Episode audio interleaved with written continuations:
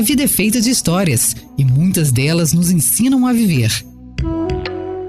E agora você vai ouvir histórias do Guru. E no programa de hoje. Durante uma batalha importante, um general decidiu que era a hora de atacar.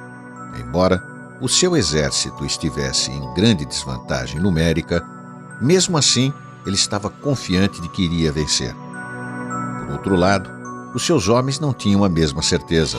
Na verdade, eles estavam cheios de dúvidas. No caminho para a batalha, o general resolveu parar em uma capela na beira da estrada.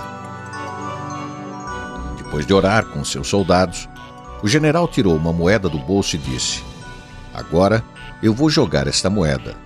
O destino irá se revelar através dela.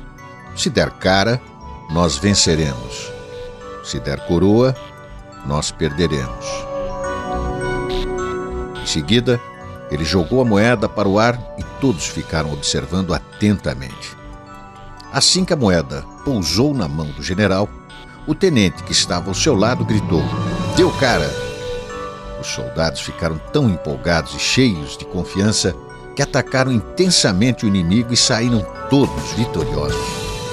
Após a batalha, o tenente comentou com o general: Ninguém pode mudar o destino. Não é bem assim, respondeu o general, ao mostrar ao tenente que a moeda tinha figura de cara em ambos os lados. A lição que se tira dessa história é que o poder do pensamento positivo está dentro de nós.